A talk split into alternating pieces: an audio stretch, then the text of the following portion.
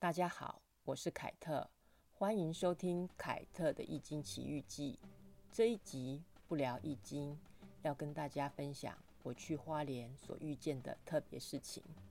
上周末，凯特去花莲办活动，筹备活动的时候，心里想着花莲依山傍水的好风景，更为了感受火车向前奔跑的时候，沿路美丽的海岸线和夕阳。我很早就买好票，并且一再的检查车票上面的出发日期、车厢和座位号码。因为不知道订到的位置是不是靠窗户可以看见海景的位置，还特地跑了一趟台北火车站的售票柜台，询问售票人员。他看看我的车票，回答我说：“我也不知道。”然后就把票还给我，说了谢谢，心里想。那就随顺因缘吧。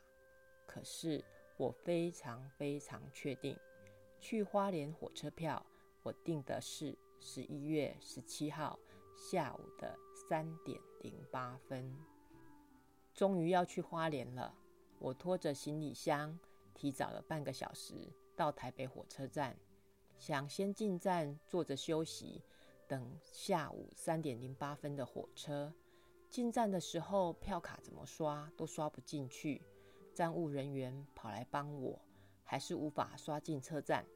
他拿着我的票说：“我直接带你进去好了。”才走几步路，他回头又说：“小姐，你去花莲的车票是十一月十八日出发的，不是今天哦。如果你今天要去花莲，赶快去售票柜台换票。”我回站务人员说：“不对啊，我检查很多次。”去花莲的车票是十一月十七号啊，他只是催促着我赶快去换票。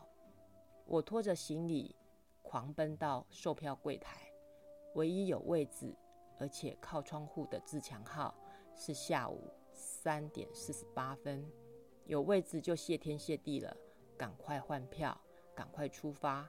因为抵达之后还要跟饭店经理去看会议现场，测试电脑设备。顺利上了火车，竟然如愿的坐在窗户旁，看到共寮之后的海岸线，远远眺望伴着龟山岛的黄昏景色。过了罗东之后，夜幕低垂，什么风景都看不到了。抵达花莲，跳上计程车，来到花莲一家离海边很近的老饭店。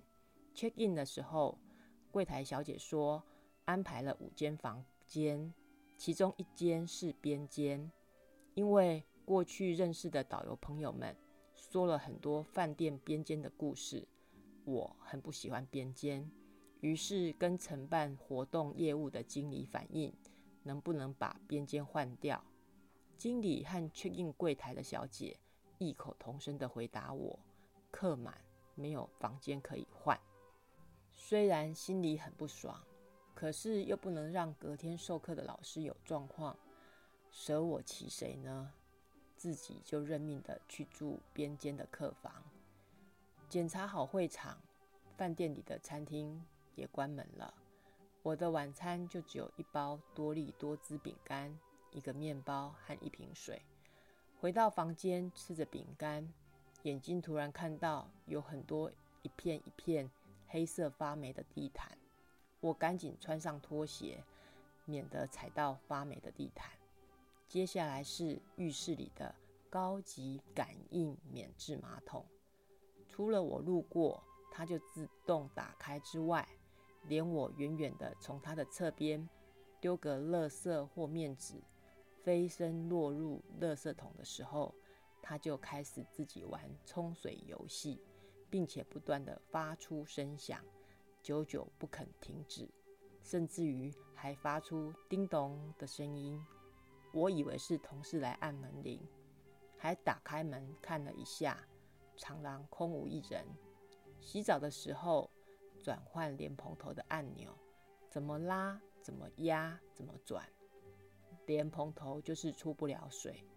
这些种种异状，我心里早就有底。顽皮鬼来了。找客服也没用，就是客满。于是我就把随身携带的观世音菩萨佛像和金刚杵放在床头。一个晚上，总觉得我好像没有入睡，也没有醒过的感觉。一大早，终于见到半夜入住饭店的年轻老板。他问我晚上睡得好不好，我直接摇摇头，还送了他一个大白眼。幸运的是，活动顺利的完成。与会的讲师和学员的互动超级棒。后来和一群年轻的专科护理师吃午餐的时候，聊着聊着，不小心让他们知道我是第一届专科护理师的时候，这些孩子们用好像发现异形的惊讶表情，异口同声的说：“学姐是第一届专师耶！”活动结束之后，陪着年轻老板买单，我顺便反映了客房的状况。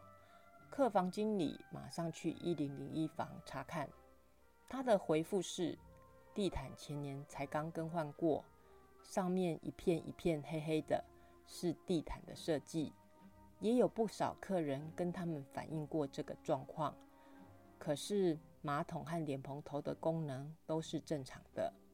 我心里想，马桶和莲蓬头就当作是我遇见了顽皮鬼，但是。地毯那一片一片黑色的发霉是设计，他们还真的是把客人当笨蛋，折腾了一晚，我也懒得跟他们计较，什么都不想说，搭上计程车赶火车回台北。除了在花莲火车站上洗手间被厕所门把夹黑的石子之外，所有的事情就这样告个段落了吗？这是第一次。凯特要分上下集说故事，大家就跟着凯特回台北，看看凯特又发生了什么事情。下一集就继续来聊遇见顽皮鬼的后续发展喽。凯特的《易经奇遇记》，下次见，拜拜。